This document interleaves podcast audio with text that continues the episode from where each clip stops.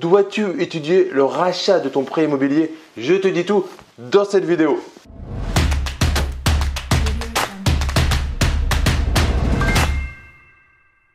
Yo les esprits gagnants, c'est Damien et bienvenue sur cette nouvelle vidéo. Alors dans cette vidéo, on va voir si c'est vraiment intéressant de faire un rachat de prêt immobilier. Quand tu vas faire un rachat de prêt immobilier, il faut se poser la question de deux choses, c'est est-ce que tu le fais via ta banque ou est-ce que tu le fais via une autre banque? Et le deuxième point, malgré tout, c'est quand est-ce que tu as fait ton prêt immobilier?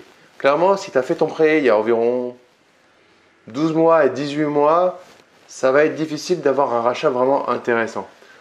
Là, par rapport au taux qu'on a actuellement, si tu as fait ton prêt il y a environ 3 ans, 2 ans et demi, tu avais des conditions correctes mais pas folles, ça peut valoir le coup de faire un rachat. Maintenant, deux possibilités. Soit tu fais un rachat directement dans la banque dans laquelle tu es et tu vas voir ça va être compliqué, soit tu fais un rachat à la concurrence. Et là, ça va pouvoir être intéressant. Pourquoi c'est compliqué de faire un rachat dans la banque où tu es? C'est que la banque va faire un effort sur le prêt immobilier parce qu'elle va te vouloir en nouveau client. Là, tu as bien compris qu'elle a déjà ton prêt, donc elle a un intérêt très limité à euh, te faire une, une fleur puisqu'elle t'a déjà pendant 15, 20 ans ou 25 ans. Maintenant, si tu fais un rachat via une autre banque, là, l'autre banque va potentiellement vouloir te récupérer en tant que client. Donc, elle va être prête à te faire un meilleur taux, voire carrément un taux comme si tu faisais un prêt immobilier classique. Souvent au rachat, on est un peu plus haut, mais il y a des banques qui vont te faire carrément le, même taux que pour un prêt immobilier euh, classique. Attention, il y a un petit souci. C'est que tu as souvent des indemnités de remboursement anticipé, les fameux IRA.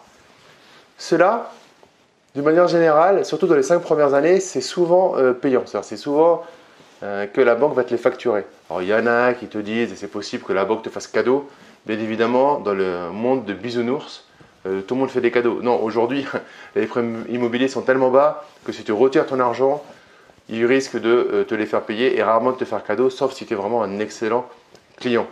Donc c'est quoi ces IRA C'est un montant légal, c'est 6 mois des intérêts sur les 6 prochaines mensualités ou alors 3% du capital restant dû. Donc tu fais tes calculs et euh, le plus avantageux pour toi, donc le, moins cher, c'est ce que tu vas devoir payer au moment où tu vas faire euh, ton changement. Donc quand tu vas faire ce changement, tu vas payer ça et potentiellement tu vas payer des frais de dossier dans la banque dans laquelle tu vas aller faire ton rachat.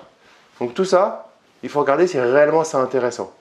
Troisième point, si tu as une hypothèque, euh, c'est pas forcément transférable. Donc potentiellement tu vas devoir casser une hypothèque pour par exemple prendre un caution logement si la banque dans laquelle tu vas ne veut pas l'hypothèque mais veut un caution logement.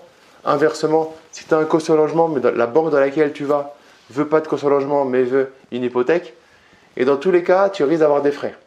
Donc avec le caution logement, tu vas récupérer un montant mais euh, clairement pas la totalité et tu vas devoir rebloquer une somme d'argent pour le nouveau prêt immobilier. Tout ça pour dire que par rapport aux taux qui sont vraiment très bas, ça va être intéressant dans certains cas de le faire si vraiment tu vas gagner, on va dire, à partir d'un point, ça peut être intéressant de le faire.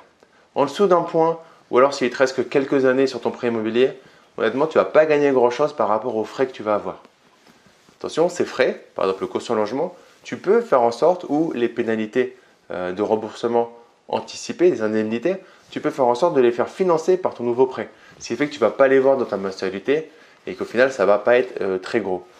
Maintenant, voilà, je t'ai donné toutes les caractéristiques à regarder pour savoir si un rachat est intéressant ou pas. Le premier truc, juste, si tu as 0,2, 0,3 d'écart, c'est pas intéressant. Si tu as un taux très bas, ta banque va pas te faire un rachat, va pas te proposer un meilleur taux. Il y a très, de très faibles chances qu'elle le fasse en tout cas. Si tu as un taux qui est un peu plus haut, elle risque de te proposer quelque chose de moins bon que la concurrence, mais au moins tu restes dans la même banque, tu n'as pas de paperasse à faire, c'est juste une signature et tu n'as pas tous ces, euh, ces, frais annexes qui vont au final augmenter ton, euh, le, coût du nouveau crédit. Voilà, j'espère que tu as aimé cette vidéo. Dis-moi dans, les commentaires si tu as euh, déjà fait un rachat ou si tu penses à faire un rachat. Dis-moi un peu les caractéristiques de ton prêt et je te dirai si ça a l'air d'être intéressant. Like la vidéo, partage-la à des amis et avant de partir, n'oublie pas de récupérer ton cadeau. C'est ma formation sur la simplification du droit et de la fiscalité. Donc c'est en partenariat avec mon frère, avocat au barreau de Paris. Donc tu trouveras le lien dans la description de la vidéo. Tu mets ton prénom et ton email et je te l'envoie immédiatement. Maintenant, ne reste pas un consommateur, mais passe à l'action, deviens un producteur et étudie si pour toi c'est une bonne chose de faire des rachats. Je te dis à très vite dans une prochaine vidéo. Ciao